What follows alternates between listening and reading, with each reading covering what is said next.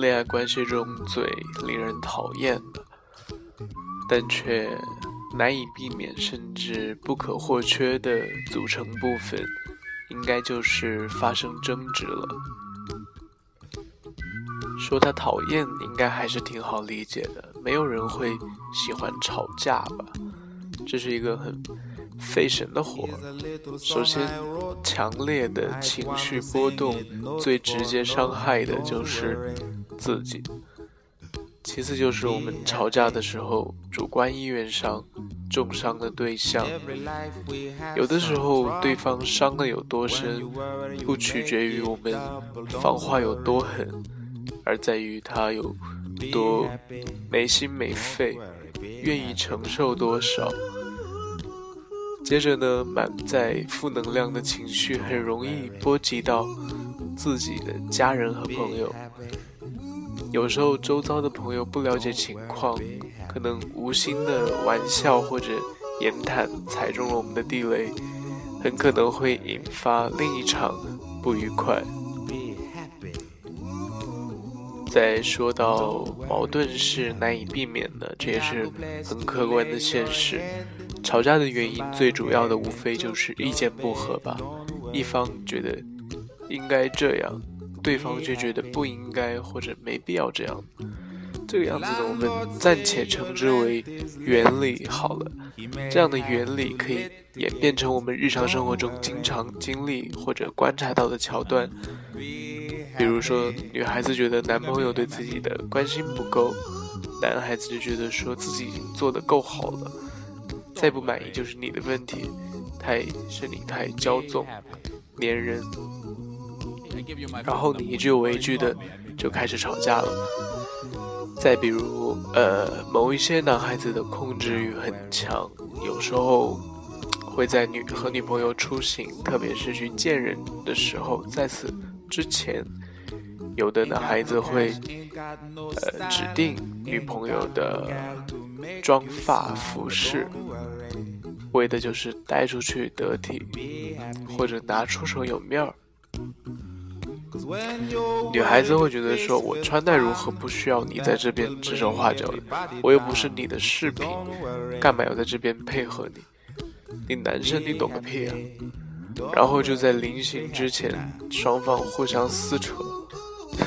撕扯，好夸张了一点。总之，例子千千万。我们年轻不懂事，虽然明知道每一个人都是独立的个体，各不相同，但还是会觉得说自己才是真理。说到争吵是不可或缺的这个论点，可能大家会觉得说，这种事情当然是越少越好了。没有才是最舒服的，干嘛还要不可或缺？其实我何尝不这样觉得？吵架真的很伤元气，但是我们不是总说吗？矛盾和解决矛盾的过程是人生的必修课，是了解对方内心最直接的方式，诸如此类的吧？我觉得都没有错。然而，我觉得说。不可或缺的理由其实比较简单一些，纯粹就是觉得不吵个架，总觉得心里面不踏实，以后分手了都会觉得说这个恋爱像没有谈完一样。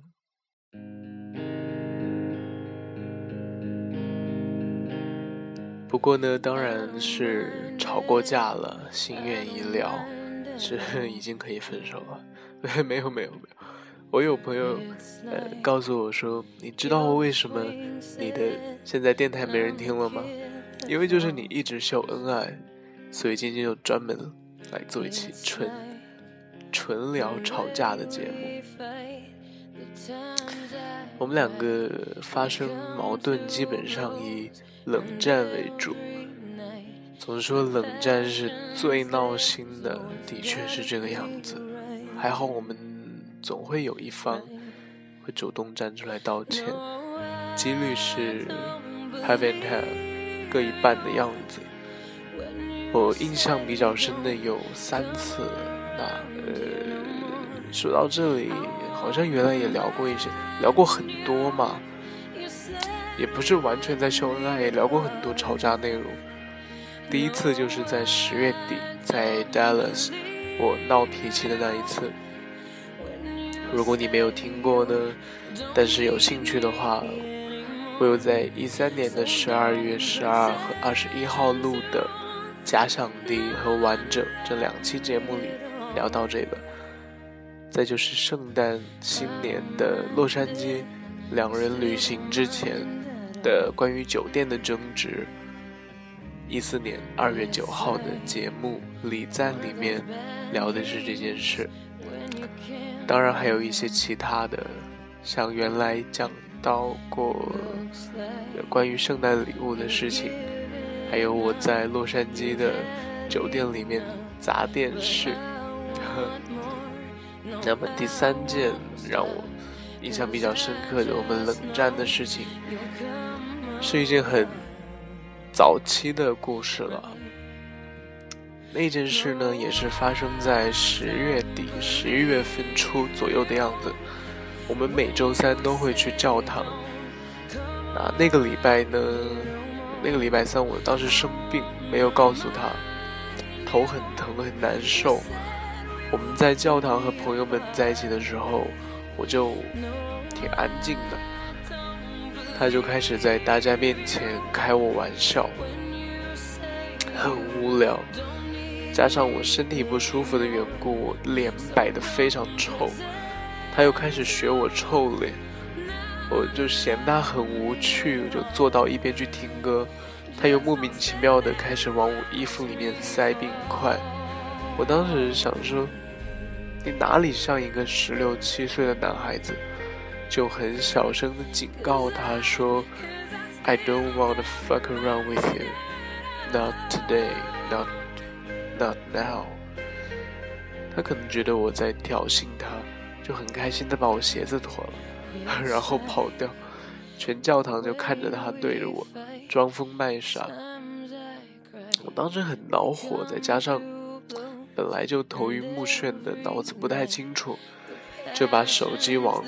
他跑的方向砸过去，也没有管是不是教堂，可不可以骂脏话，我就边扔边吼说：“Bring that shit back to me, you asshole, or son of a bitch, or motherfucker, some shit like that, whatever。”反正就是骂了。我烦躁的时候很爱摔东西，洛杉矶电视不是被我砸了吗？小的时候甚至有癖好是。一个杯子用到腻了的时候，是要赶紧买一个新的，然后把旧的砸碎。后来是觉得说环卫工人可能会在清理垃圾的时候被碎片割伤，真的是因为这个原因，我才改掉了这个习惯。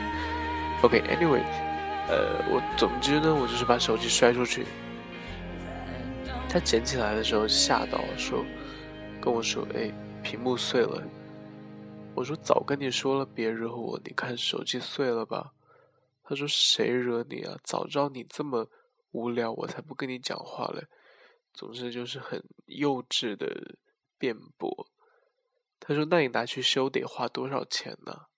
我说我才不修呢，坏了就换呢。其实我当时心疼死了。当时 Samsung Galaxy S4 还是很新的机型，暑假换的。十一月份刚到，就被我给砸了。再买手机的话，还得找我爸报备。幸亏当时爹准我买了当时刚刚出的土豪金，让我成功装了一回大爷。好，从教堂回去以后呢，我又开始胡思乱想，越想越来气，想说他怎么可以在朋友面前那样。消遣我，让我那么没面子，那么丢脸，然后总觉得，可能就觉得回家叫我几声 baby 就没事了。那我岂不就像一个玩偶一样？他无聊了就来消遣我，想滚床单了就来跟我滚床单，我不高兴了就随便安慰一下，从来没有试着了解过我需要什么，没有。想过什么东西可以让我开心，于是我就决定不是很想要再理他。冷战的过程真的很痛苦，头上出现小天使和小恶魔的桥段，也是不断的反复。小天使告诉我说，他也没有做错什么，他也不知道你生病不舒服，他闹你是因为你们关系好吗？所以他觉得以你们的关系的话，怎么怎么闹都不会有事。小恶魔就说。他拿你当免费的娱乐设施，你不是很喜欢在众人面前装高冷吗？他求你玩他，你都不一定乐意。现在是怎么样？他觉得他没错，他没错，你拿什么原谅他？他没错，就是你无理取闹，那就是你的错。难道你要去跟他请罪啊？我就像个神经病一样，跟自己对话很久。道理其实自己比谁都明白，但是无法主动迈出和解的那一步，无非就是碍于颜面。我真的是一个很爱面子、很要面子的人，呃，从来没有否认过这一点。高傲的角色定位是我面对陌生人的武装。是面对面的那种陌生人。男朋友曾经告诉过我说，他给我的第一印象就是冷淡，眼神有一点 bossy。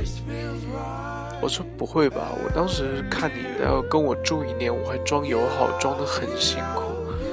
所以，如果有人在我面前破坏了我苦心经营的形象，让我下不了台，既然已经没戏演了。我就会踩着他下台。我最恨的就是别人告诉我说，Ryan，you should 怎么怎么怎么样，or Ryan，you should have done things like this instead of the way you did。OK，我不是自大，而是我需要一个我认可比我优秀、有经验的人来教导我。你要是自己屁都不懂。还来跟我说教，我觉得说，Well, if you know what to do, how about letting you to take my work to do, so I can do whatever I want? Maybe just have a cup of coffee and sit down. if I'm not asking, then shut the hell up. I don't need this shit. And when things are done, they're just fucking done. Whatever the fuck you are saying right fucking now is already too late. It doesn't change no shit. So, save your bullshit and stop wasting your life and mine, fuckers. 这就是我的 attitude。我不需要所有人都喜欢我，我更需要的是一个形象来让我隔离大部分的人。从而使我的生命生活安静一些。但是呢，我不可能完完全全的表现成我所描述的这个样子，因为想要交朋友的话，你不能完完全全按照自己内心来走。呃，分寸跟呃修饰，我还是懂得把握一些的，所以。这个形象是我内心的 OS，我会告诉大家说，嗯，不一定是完完全全真实的我，但是为了交朋友，我需要做一个类似于筛选筛选的工作，把自己呃的形象做的和大部分人有一些距离感，但是你要是跟我交上朋友呢，我。在我的朋友面前是很赤裸的，在我的朋友圈里面，我没有秘密，我可以扮丑、自嘲、自黑，做一切让大家开心的事情。那么这次的事情怎么化解的呢？其实谁也没有丢面子。寄宿妈妈在某一天晚上载我们出门，当时我们两个都坐在后排，还是谁都不理谁。车里面很黑，我悄悄地寻到她的手，把食指探过去，轻抚了一下他的手背，然后他开始，呃，挠我的手心，接着就一直手指紧扣，我还是直勾勾地看着车窗外，不知道他有没有偷瞄我一下。有的时候，并不需要我们在言语上跨越多大的鸿沟，一个不经意的小动作，其实就足以让我们坦白，我们已经放下了身段。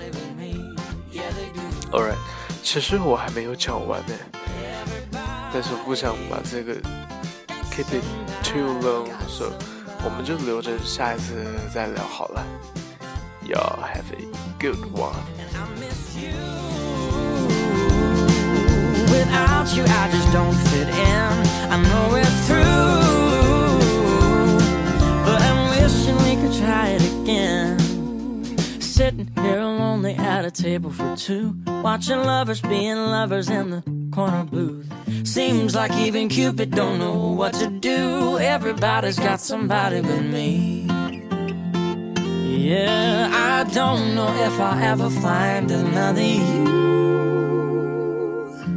everybody's got somebody but me. Everybody got somebody. Oh, everybody.